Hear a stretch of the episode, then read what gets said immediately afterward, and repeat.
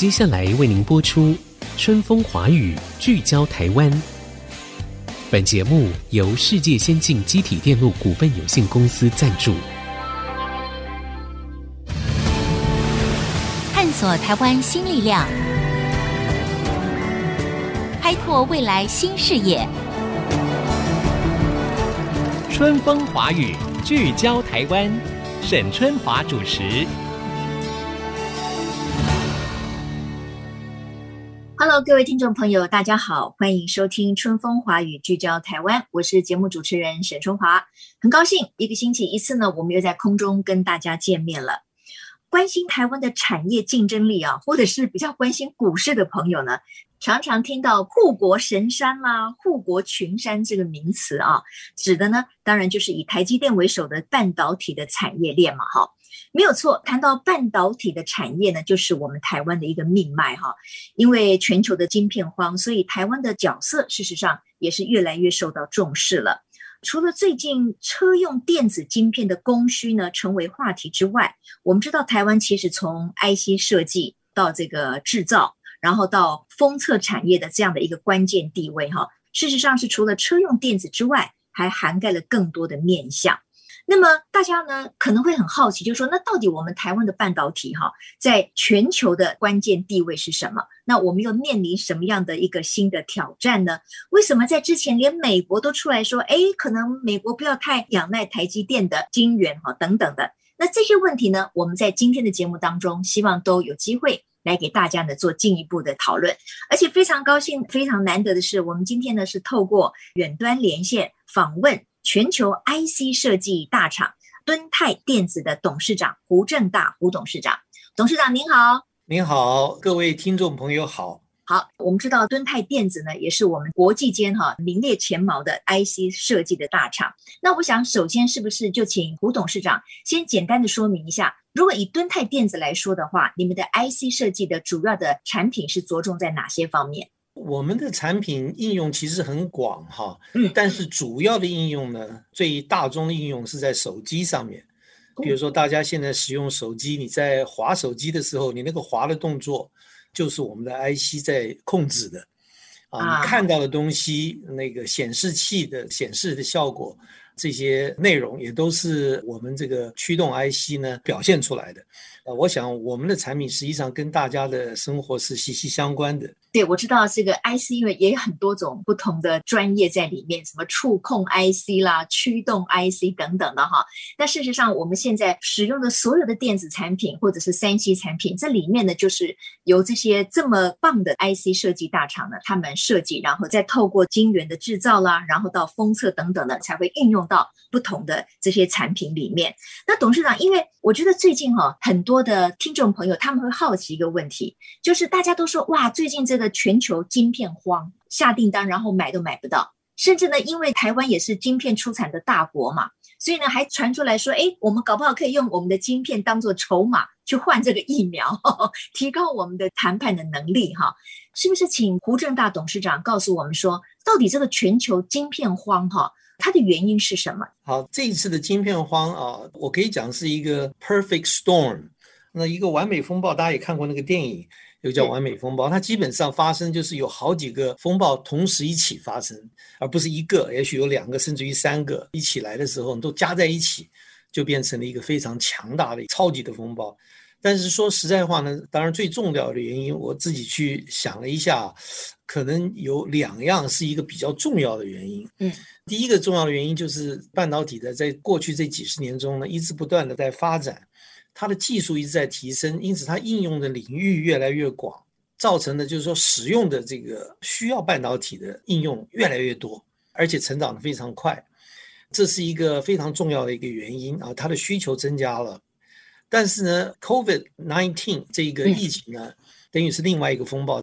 那实际上还有一个第三个小一点的，我也估计先提一下，就是除了这个应用面增加以外呢，实际上因为技术的增加呢。使得我们对于每一个晶片的算法啊，或者是速度啊，在它的这种表现方面的需求更大哈。你看看一个人会看得更清楚啊，或者是你听他的声音会变得更好啊，或者甚至有人在谈到说，我可以帮他变得更聪明一点，就 artificial intelligence AI 啊，这些东西呢也是会增加 IC 内容的一个需求，所以说这也加进来就变成三个了，因此它应用的增加，对于它这个技术的增加。然后再加上第三个呢，就是 COVID-19 这个疫情的，啊，因此这三样事情，那疫情为什么会造成缺货呢？因为前面两个原因，实际上对于整个的半导体的需求一直在持续的增加的情况之下，它这个缺货本来就应该会发生了。可是呢，有一阵子不但没有发生，反而会给大家一个错误的印象，说我们可能还有过剩。为什么呢？就是因为疫情发生了。疫情的发生一来以后呢，大家突然消费都停止了。对。有这么几个月的时间，几乎大家都不消费了，也不出门了。嗯嗯嗯。那么因此造成大家说这个也不要买，那个也不要，造成这个工厂发现说整个的需求下降。那么因此原来大家在扩充产能的这个动能就突然丧失了，不仅没有去扩充，反而每一个人都在踩刹车。嗯，害怕自己存货太多，害怕自己的工厂的生产能力太大，买了机器也要退掉，这个订单也要取消，所有的东西呢都停止。所以这个事情呢，叫做雪上加霜，是明明是应该往上走的，就偏偏呢有这么一段时间，因为疫情的关系，让大家觉得说全世界的需求都下降，然后呢突然大家觉悟了以后，那么这个就不得了了，所有的往正面发展的突然呢变得几乎是不可阻挡，因此每一个人都发现说我也要这个，我也要这个，我也要这个，就造成晶片缺货这么一个情况。是是是，刚才呢，胡董事长呢告诉我们，我们才了解说，哦，在这些的不同的原因的累积下面，才有了所谓的晶片这么的缺乏。因为刚才在董事长的说明过程当中，我正是有一个疑惑，就是说，那为什么 COVID-19 的疫情的爆发会变成是这个完美风暴的一环呢？因为它不是会阻却很多人去买东西吗？那那个需求下降啊，等等。但是因为你有别的需求可能是发生了。可是呢，你发现了这个疫情之后呢，哎，你踩着刹车。可是事实上，比如说，包括我们这一次的访问，都是透过像远距的 App 来产生的啊，所以它的需求还是在的。所以当它突然这个降载了以后呢，突然之间大家就觉得说，哎，不对哦，我们事实上需求量还是高的。这些原因下面，让各种不同应用的晶片，它其实产生了缺货的状态哈。所以这就是我们胡董事长口中所谓的完美风暴。那我就继续请教董事长，就是说这次的疫情啊，对全世界是一个冲击。可是我们 发现呢，二零二零年底的时候，其实半导体的产业收入呢，我根据一个数据，它竟然还增加了百分之六点五。这也就是您刚才说的，其实它的需求是增加的，包括像股市啊等等的。哎，在过去下半年的时候，好像电子业都表现相当的不错。那董事长，您怎么样去评估未来我们这个半导体产业链，包括从您的这个上游的 IC 设计？晶圆的制造，然后到这个封测，你怎么样预测未来的需求？因为这一次的这个疫情呢，也让我们知道说，未来可能我们在家工作，或者是外送平台，或者是电子商务，它可能是变成一个不可或缺的一种选择了。那天晓得未来我们还要遇到什么奇奇怪怪的事情？您怎么样从现代人面临一种新的生活的次序当中，看未来的半导体产业链的发展？未来哈，在每一样事情发生的时候，我们发现说，人类都会找出一些新的解决方法。譬如说这一次疫情的发生，除了说是在生物医药方面的这个进步之外呢，实际上在我们的生活方式上也做了改变嘛。譬如远距的教学啊，远距的办公啊，就造成了一个叫做载经济的新的经济，以前没有的。那么这个载经济呢，是带动了非常多的电子产品的需求。啊，是包括了学生，你现在为了要远距学习，每一个人都要买一台电脑或者买一个平板。那么远距的办公啊，譬如说最近台湾在第三阶段的疫情的情况之下，啊，我们公司有一半员工都在家办公。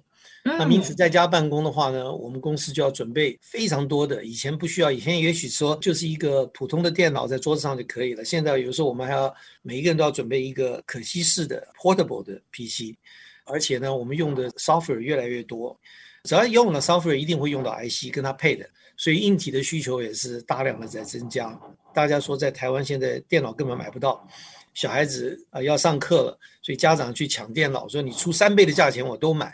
这个情形就是一个非常明确的。譬如说，在美国，我们有很多的朋友在美国告诉我们说，整个美国的经济也在改变。很多人原来住在都市里的，现在呢都搬到乡下去了。为什么呢？就是因为远距上班的关系，他现在不需要在办公室，因为办公室大部分在大都市的附近。嗯哼，有人甚至于我就搬到夏威夷去。我反正在夏威夷上班，跟我在公司的隔壁上班，其实都是一样，反正都要经过一条线。那么因此呢，很多人就通通都搬家，所以人大都市的房价下跌的很厉害，郊区的这个房子涨得非常厉害。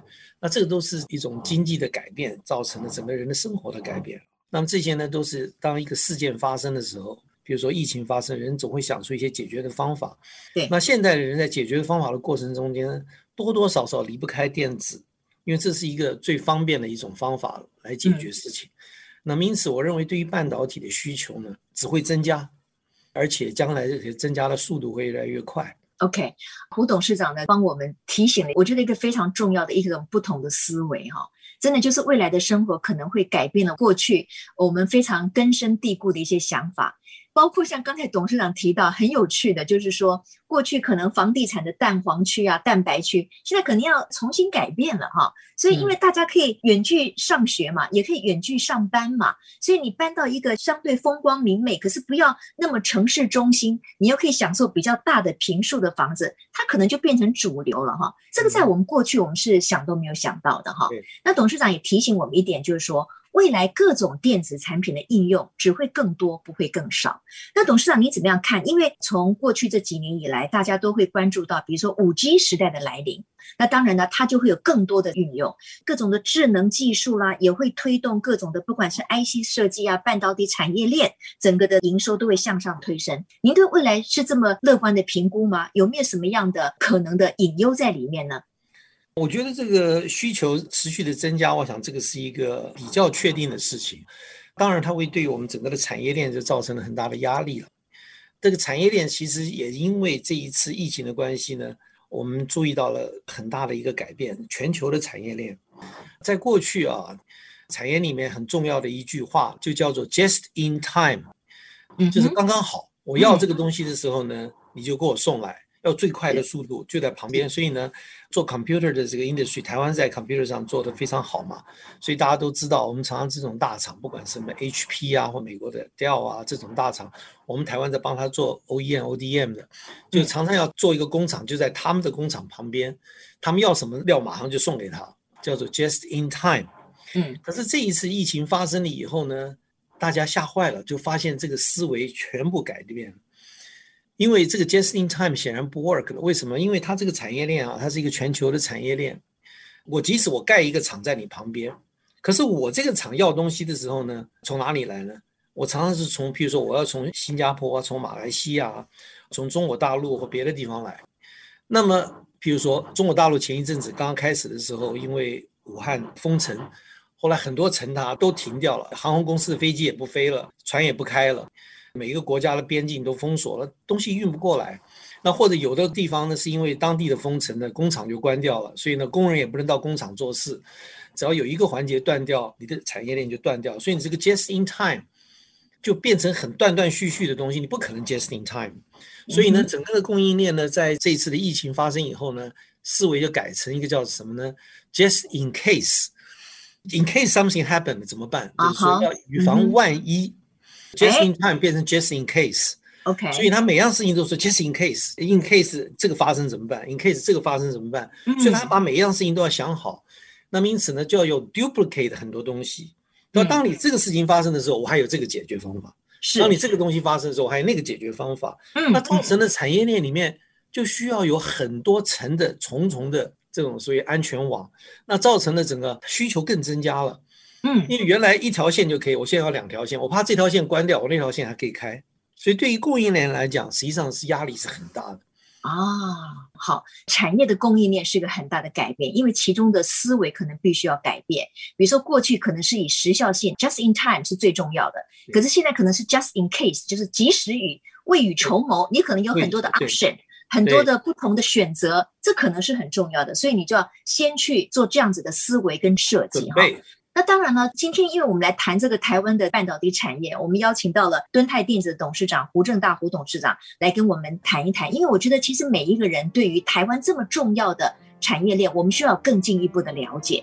那这个当中呢，当然也包括了这个挑战是什么，还有就是人才的培育。那么我们要先休息一下，广告回来之后，继续再来访问敦泰电子的胡正大董事长。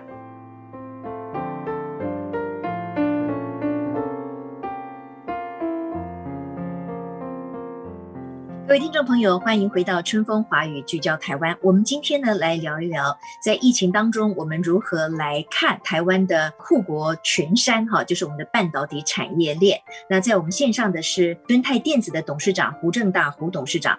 董事长，您刚才呢帮我们分析了一下，就是说我们放眼未来一个非常不确定的世界，可能会越朝向科技化，它可能也会有更多的个人化，所以那个需求是在那边的。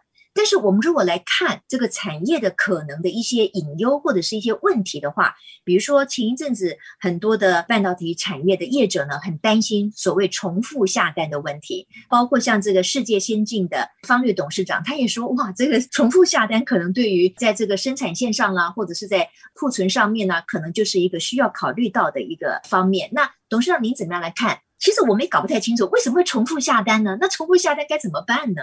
呃，所谓重复下单的意思是经常发生在缺货的情况。譬如说，我们刚刚举个例子好了，一个爸爸带着女儿到店里面去买 computer，他发现呢这家店可能买不到，他就会带他跑好几家店，对不对？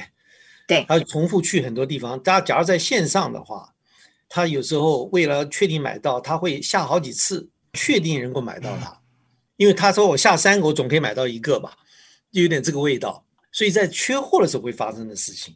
OK，对，因为他觉得说，我下三次单，我买到三个的机会几乎是不可能的，因为大家都在缺，所以我下三个，我买到一个的机会很大。当再缺的时候，我也许下五个单，我总可以买到一个吧。嗯，可是这有个问题啊，你下单的时候，你不需要收人家保证金或什么之类的吗？一般下单的时候，并不需要付定金。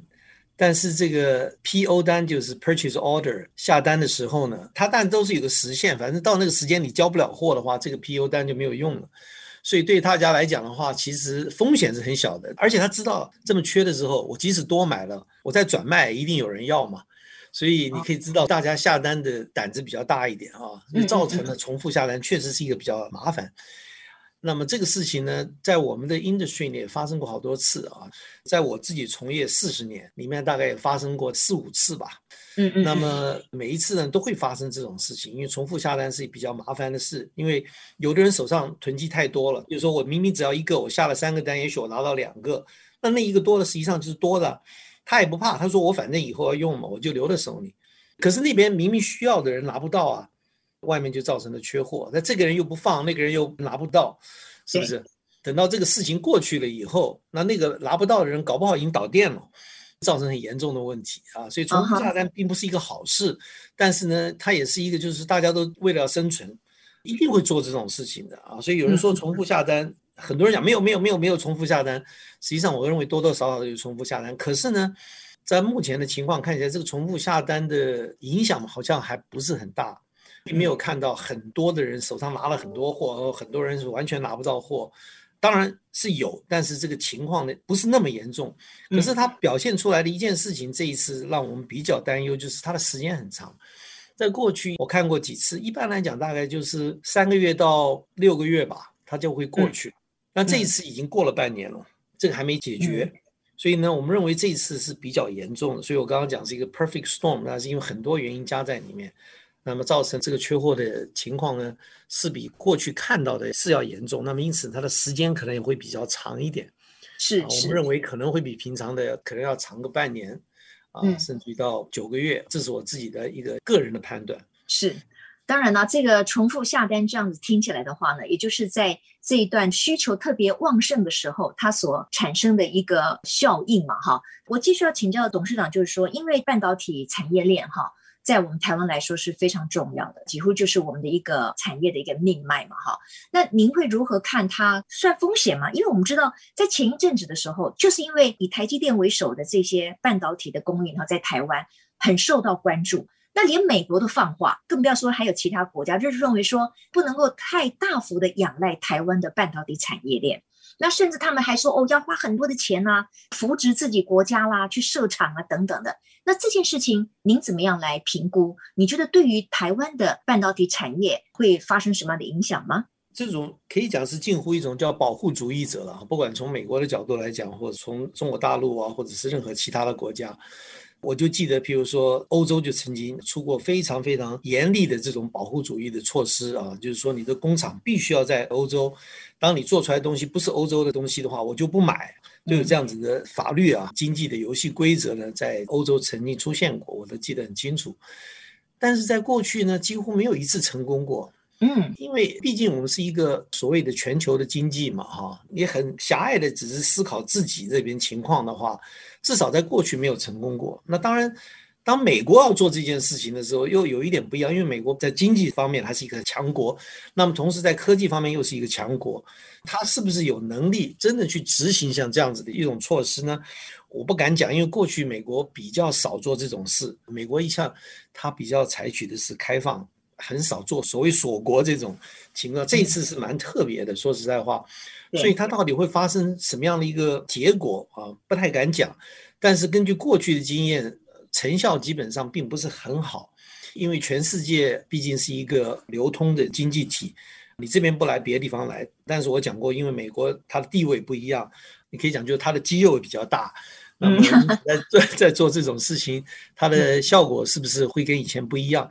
那么因此从台湾的角度来讲呢，我们还是不得不对这个事情要注意，是。要尽量呢能够采取一些避免它发生的这种情况啊，这是我们目前台湾产业界必须要去面对的一个现实问题。嗯，对。事实上呢，我想国际间的重要的政治领导人哈，他们常常会喊出这种比较像保护主义的策略，其实也有他政策上的考量了。就像之前那个川普啊，一直在喊说这个 “Make America Great Again”，然后希望把所有的工厂都是拉回来这个美国的本土，他其实也有这样子的一个意味。可是呢，毕竟就像刚才董事长说的，因为这是一个。全球的竞争的一个时代，就是实力取胜嘛。如果我们技不如人，那我们也没有什么戏唱的了。可是呢，如果我们谈到了台湾的半导体产业哈，因为台积电整个的制程啦，它现在已经发展到了这个什么五纳米、七纳米啊等等的。我记得好像在几年前我们还在讲什么微米，后来我去查了一下，一个微米等于一千个纳米。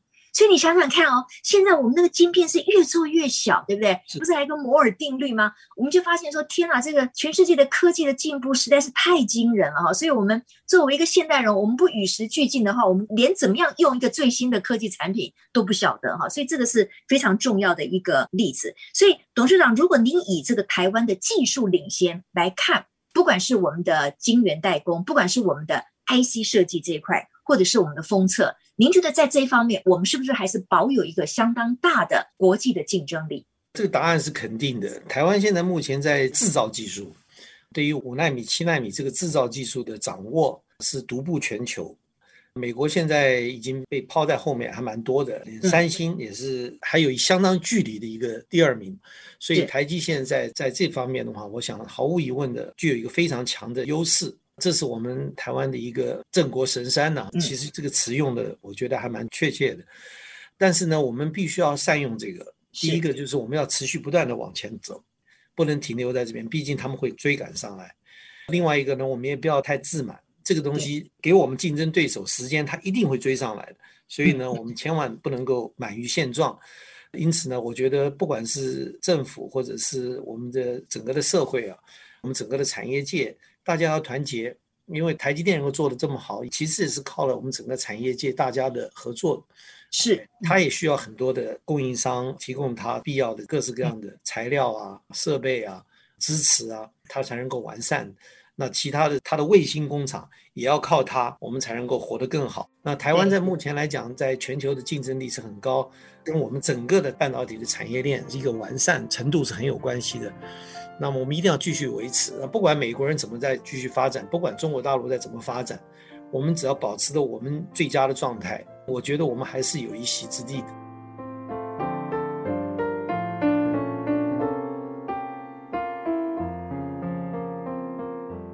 胡董事长谈到了这个呢，我就想到了一个我认为也是蛮重要的一个课题哈，那就是人才的培育。我简单的介绍一下，因为董事长在业界是很有名，但是对于我们一般的听众朋友哈，可能呢我可以简单的介绍一下，因为胡正大董事长呢，我知道您是在美国普林斯顿这个电机相关的博士嘛，而且你曾经进入 IBM 工作，后来你又到戏谷工作了十三年。然后决定回台湾来发展，我觉得这是一个很重要的 decision making。你做了这么一个决定，就是你要回到台湾来。那回到台湾之后呢，这个胡董事长曾经担任了我们工研院电研所的所长，后来加入过台积电。两千零六年的时候呢，创办了敦泰。那董事长，我的意思就是说，我们海外有很多台湾的留学生，他们其实也都是人才。但是我们有没有办法将这些人才全部回流到台湾来，为台湾的，比如说半导体业啦，或者是各种的科技产业所使用？您的看法是怎么样？因为之前很多的业界也传过这种恶意挖角的事情，就是国际的一些大厂，他可能也会来挖我们台湾的这个人才。所以从培育人才以及留住人才这边啊，您从一个自己也是担任国际性的电子大厂领导者的角色，你怎么看这个问题？我觉得像我们半导体谈到这个人才哈，我自己也是留美的，在美国的时间大概有二十一年，所以我也认识相当多的美国朋友，也认识很多我们台湾去的华裔的工程师啊、科学家很多，并不是每一个人都回台湾的啊，即使他有台湾的背景，因此呢，我是觉得并不见得要每个人都回来，我是觉得重要的是看大家的兴趣志向。OK，我当时选择回台湾，当然有我自己的考量。那我回来了以后呢，可以讲是如鱼得水，能够发挥我自己在美国所学啊，能够在台湾呢这么一个好的环境里面，能够做自己的研发，后来又转到管理啊，甚至于创业。对我个人来讲的话呢，我认为是选择了一条正确的道路，但是并不是每一个人都像我。譬如讲，我就举个例子，我哥哥也是蛮有名的一个在这个产业里面的人物。是是是是，呃，他是在 Berkeley 的教授，他就没回来，他就留在美国教书，那也很成功，非常成功啊！他获得美国总统给他的发明奖啊，嗯、那他也非常成功。那对产业有没有贡献？当然有贡献。是。那么从任何一个角度来讲，每个人在自己的岗位上都可以有一番事业，并不见得说。大家都一股脑的去做这个事，并不见得。即使一个公司也一样，你并不是说所有的人才都到你公司来，你公司就好。台积也有很多非常好的人才，到后来也放到外面去。但是它形成了一个体系以后，即使我不在这一家公司，我在另外一家公司，其实也跟你互成一角，大家可以互相支持的，并不见得都要集中在一起。其实大家各有各自的追求的方向。我觉得只要你在那边做的很愉快，能够做得好。最终，在整个产业变好的时候，你也一定会变好的。那至于谈到我们年轻的学生呢，对半导体有兴趣，我当然百分之一百的呼吁大家能够进入半导体产业，因为台湾在半导体做得这么好，你在这么一个环境里，你不来参与，这样子不是蛮可惜的吗？是不是？是。可是话又讲回来，你是不是每一个人都要来进半导体？那我也觉得不见得。也不 对。对对对，不见得每一个人，而且每一个 smart 人都要进来，也不见得，因为。行行出状元，也许你在其他的行业你做的也是很好。那台湾的半导体那么好，难道就靠半导体吃饭也不可能？譬如说，你看疫情发生的时候，大家发现说，哦，生物医药很重要，对不对？对，你 IC 做的再好，得了病你还是得医啊，你还是打预防针啊。其实每一样事情在我们的社会里都有它的存在的价值。那么因此，我们都需要有好的人去从事那一方面的工作。重要的是做你喜欢的事情。你觉得你对这个事情有兴趣，你要去把它做得好，我认为这个是最重要。对，刚才那个胡董事长提到他的哥哥哈是胡正明博士，他是一个非常有名的微电子学家哈。那确实兄弟两个人哈在业界呢有不同的选择，但是呢都是大放光彩。我们刚才听到了董事长也以相对比较开放的这种角度来看看人才的培育。那他提到一个重点，我觉得可能年轻人都会觉得心有戚戚焉，就是你要去做你喜欢的，你选择了你的喜欢之后，你全力以赴，终究在那个行。行业或者是在那个产业里面，还是可以得到发挥。那董事长，我提到了另外一个，就是说，因为业界之间有的时候它是会有竞争嘛，那竞争它就会有人才的流动，或者是我们说是一种挖角。那您对于这个情况，其实你也是听起来也是蛮坦然面对，您觉得也 OK，因为这是每一个人的选择吗？可是对于如果经营管理阶层来讲的话，怎么样让每一个公司里面的人才的流动哈，不要那么的快速，这也是一个整体公司的竞争力。您的看法？主持人今天问到了一个非常好的问题，这也就是一般来讲，在高科技整个这个产业里面，其实我们面临一个很大的一个问题啊。作为一个企业主管，我自己本身的体会呢，更是叫做什么？如人饮水。确实啊，这个当人才流动太高的时候，实际上对一个企业并不是很好的事情。我们看看先进的国家，那台湾当然现在目前在 follow，在学习，就是说应该有个制度啊，有一些做法，就是人才的流动我们不能阻止，OK。但是呢，有规范。那我在美国第一个公司是在美国的 IBM 做事情。对啊、呃，我记得非常清楚。我在 IBM 从事了几年以后，我决定去美国的戏谷发展，从纽约 IBM 的这个 Research Center 在做事情，也做得蛮好的。当然，我觉得将来到戏谷去发展，对我个人来讲是我个人的志趣喜好，所以我决定离开 IBM 去矽谷发展。我记得我离开 IBM 的时候呢。也是一个好朋友，他在 IBM 呢是做 IBM 的专利律师。那有一天呢，他就跟我聊这个事情，他特别就跟我讲，他说你要离开 IBM，我就跟你讲一个，就是说法律上的事情。他说在你脑袋里的东西就是你的，没有错。他说你带到哪里去都没有人可以阻止你，OK？但是你要注意，就是你在这边做的事情，你起码在一段时间里，你不应该做相同的事。嗯。在一段时间里面，你不要做相同的事。我觉得这是一个非常非常重要的一个原则，也是一个规范。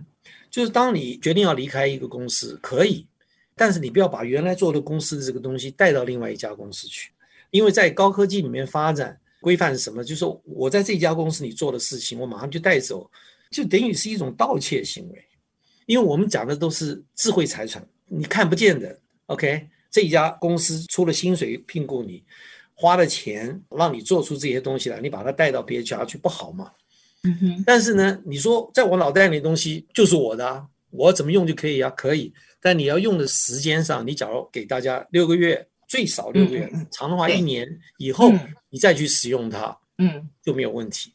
啊，其实我觉得是一个很简单、很简单的事情，只要大家能够做到这一点，我认为人员的流动再多。都不会产生太大的负面效果，而因为这个东西，很多人就不会移动了。因为很多人移动是被挖角，什么？你过来，我就是要你现在做那个东西，我愿意出五倍的价钱把你挖来，我这样就可以节省我这边也许六个月的研发时间，因为你这个六个月在那边做的事情，我一下子就通通拿过来了。这个就是一种恶意挖角。嗯哼，实际上它里面规范很简单，就是说，当你从一个公司移转到另外一个公司去，假如你能够在六个月。或者一年以内，你不要做相同的东西，我认为就没有法律责任，否则在法律上是可以追究的。嗯嗯嗯，我想胡董事长呢，作为一个高科技的这个经营管理者，一个领导者呢，当然也是心有戚戚焉了哈，有他的一个想法。像之前有那个所谓的竞业条款嘛，啊，那当然个人你有在职场上面你对自己的要求嘛，就是我们希望我们走到任何地方去，我们在任何的时间点，我们都是可以昂首阔步，这就是个人的选择了啦。要不然的话呢，有些如果是呃所谓的商业间谍，那就是真的是可能就是要诉诸法律了哈，这一点都要提醒大家的。那最后是不是请董事长简单的说，您觉得台湾的半导体产业链未来的一个发展，您的评估跟期待是什么？我觉得台湾的半导体今天有这样的一个成就，哈，是一个很令人引以为傲。作为这个产业中的一份子，我自己也是觉得很荣耀了。是。那么对于台湾的产业界的发展，我自己是非常的关心的。那我很希望呢，台湾能够利用我们现在已经有的成就啊，能够持续不断往前走。在世界上呢，台湾这一弹丸之地，是一个没有资源的小岛，我们就是要靠我们的技术。靠我们的创新，才能够创造我们自己的价值跟未来。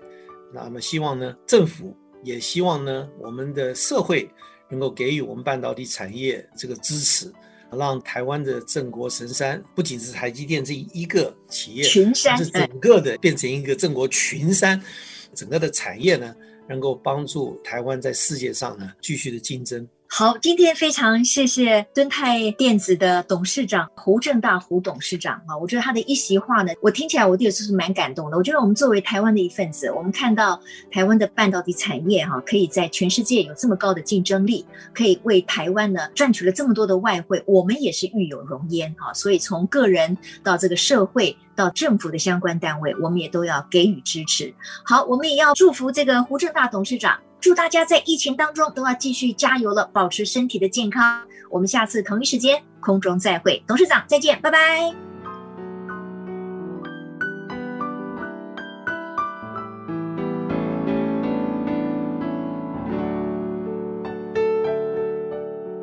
本节目由世界先进机体电路股份有限公司赞助，探索真相，开拓未来。世界先进公司与您一起聚焦台湾。